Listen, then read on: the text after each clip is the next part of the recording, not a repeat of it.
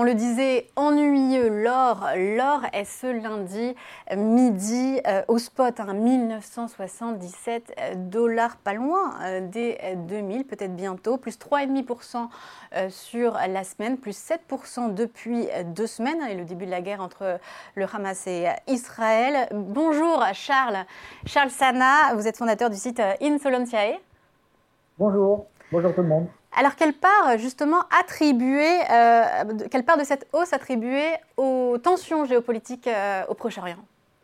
Je dirais les 5 derniers pourcents de hausse pour le moment. Alors, si, on reprend un petit peu euh, la, dynamique de l'or, on va dire sur, sur, un an, c'est intéressant. L'or est en hausse, le métal jaune est en hausse de presque 20%, 19,58% je crois du mois, depuis sur les 10 derniers mois. Alors, c'est très intéressant de mettre ça en relation avec ce qui s'est passé euh, d'un point de vue monétaire, c'est que dans les 12 derniers mois, on n'a jamais eu un mouvement de hausse de taux aussi violent, aussi rapide et aussi important. Et donc, traditionnellement, euh, ce qu'on reproche à l'or, ou euh, Keynes qui disait c'est la relique barbare, mm. euh, bon, et puis l'or, ça ne rapporte rien. Bon, mais la monnaie non plus, ça rapporte rien, puis la monnaie, ça rapporte encore moins quand les taux sont négatifs. Donc en fait, ce qui rapporte, c'est toujours une transaction économique que l'on réalise avec la monnaie.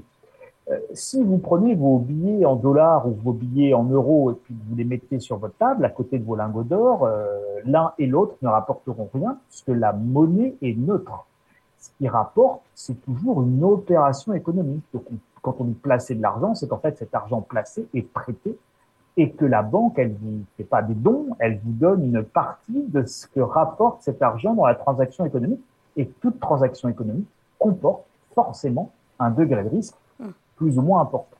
alors là, et donc, normalement, quand les taux remontent, si on comprend que euh, l'or ne rapporte rien euh, quand, euh, comme la monnaie quand les taux sont négatifs, la monnaie ne rapporte rien dans ce cas-là, quand les taux remontent et remontent brutalement et que la monnaie se met à rapporter, là, c'est un incontestable que dans ce cas de taux euh, même nominal positif, la monnaie se remet à rapporter 4%, 5% aujourd'hui euh, par an, rien qu'en Europe.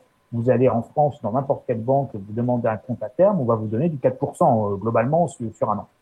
Donc aujourd'hui, la monnaie re-rapporte 4%. Et malgré ce fait que la monnaie re-rapporte 4%, eh bien, vous avez l'or qui, lui, effectivement, continue à rapporter puisqu'il ne fait pas d'opération économique, euh, l'or, lui, s'est apprécié dans le même moment de presque 20%. Alors, comment expliquer ça? Eh bien, on l'explique par plusieurs, euh, plusieurs euh, éléments. Le premier élément, c'est bien entendu euh, quelque chose que, qui a échappé à la sagacité de personne, c'est l'inflation. Et donc, l'or transporte de la valeur. Donc, l'or en période inflationniste est toujours très recherché parce que c'est une, c'est évidemment une, garantie. Donc, en avoir un petit peu dans son patrimoine, c'est pas une mauvaise idée. Oui, mais Charles, justement, est-ce qu'on ne se couvre pas aussi contre euh, le, le, risque de, de, crise économique avec ça, avec l'or? Alors, on ne se couvre pas contre. Si, vous voulez, l'or le, l'or de tout temps, hein, euh, ça, c'est juste que transporter de la valeur et vous ne faites pas de transactions économiques avec. C'est vraiment l'or est un instrument de stockage de valeur.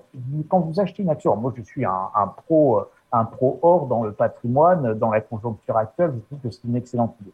Mais une fois qu'on a dit ça, on n'a pas tout dit, on n'a même pas dit grand-chose. Euh, l'or, encore une fois, c'est le transport de valeur, c'est de la conservation de valeur, c'est l'attribut majeur de l'or, c'est cette conservation de valeur.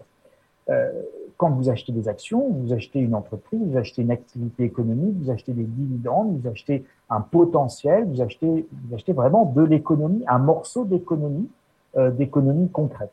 Quand vous achetez de l'or, vous achetez du stockage de valeur. Et, l'un et l'autre ne sont pas antinomiques. Je peux avoir dans une période de crise, et c'est même plutôt intelligent, je peux avoir un positionnement action, un positionnement sur des marchés dans l'économie réelle, mais je peux aussi avoir un positionnement plus ou moins partiel sur l'or pour du stockage de valeur.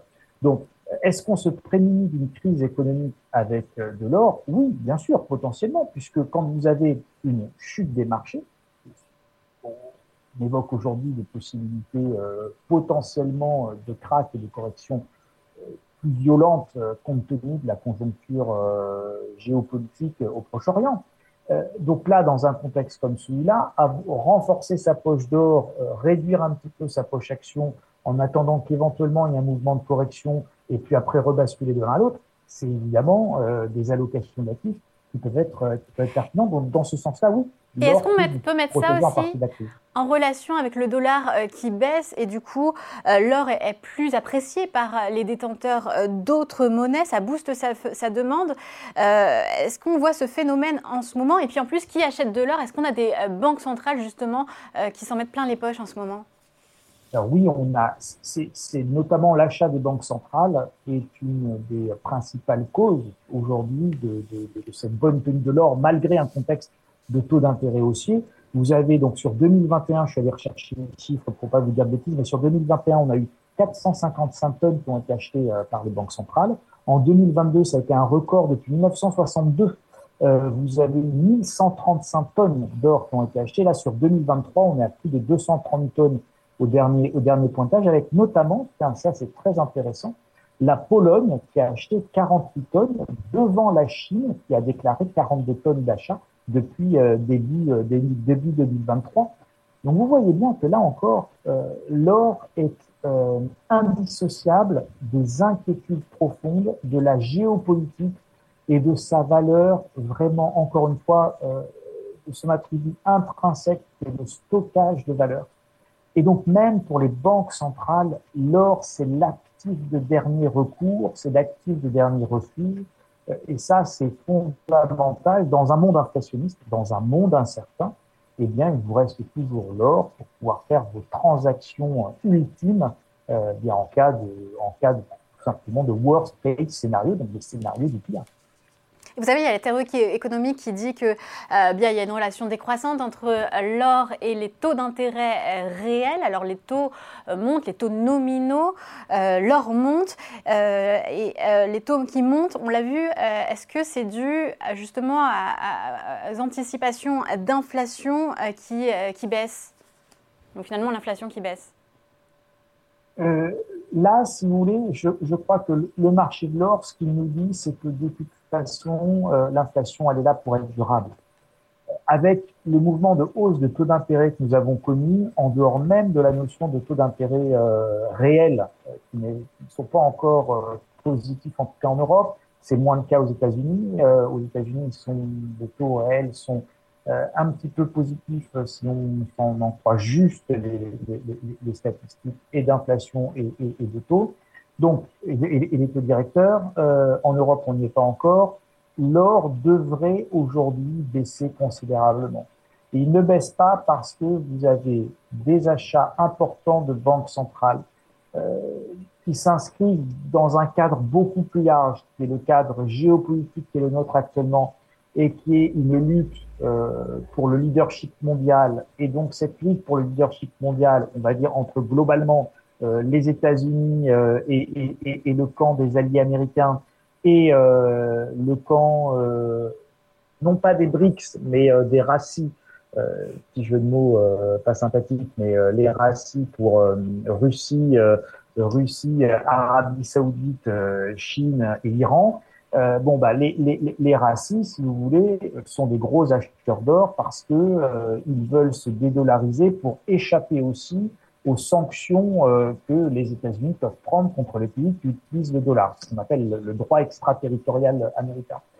Et donc vous avez là vraiment des, des, choses extrêmement profondes, extrêmement fortes sur euh, sur les cours de l'or et qui sont euh, évidemment des, des, effets qui ont des effets majeurs sur, sur, la tenue de ces cours-là et sur leur évolution future. Donc la géopolitique elle est fondamentale.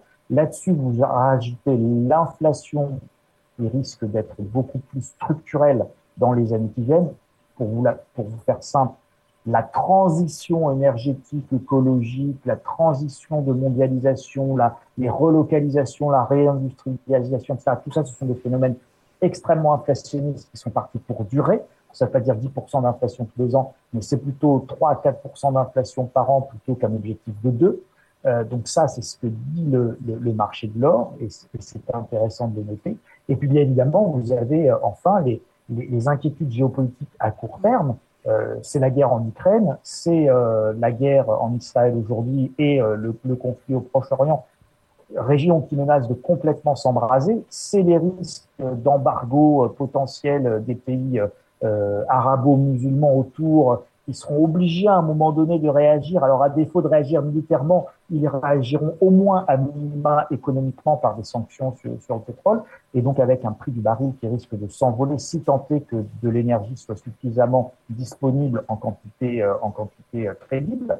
Donc tout ça, euh, ce sont autant d'éléments et de facteurs qui font qu'avoir de l'or aujourd'hui, bah, c'est plutôt une bonne idée, et puis surtout, euh, il ne faut pas s'étonner de voir les cours de l'or s'apprécier. Ça devrait durer mm. tant qu'on n'a pas plus de visibilité déjà à court terme sur le conflit au Proche-Orient et sur ses conséquences. Si demain on va vers un, un embrasement et vers un embargo euh, pétrolier, il ne faut pas se leurrer, euh, on aura un nouveau choc inflationniste très important. Et ce n'est donc pas un mauvais réflexe d'aller vers l'or. C'était le point de vue d'un impertinent Charles Sana, fondateur du site Insolentia. Et merci Charles. Merci beaucoup, merci tout le monde, bonne semaine.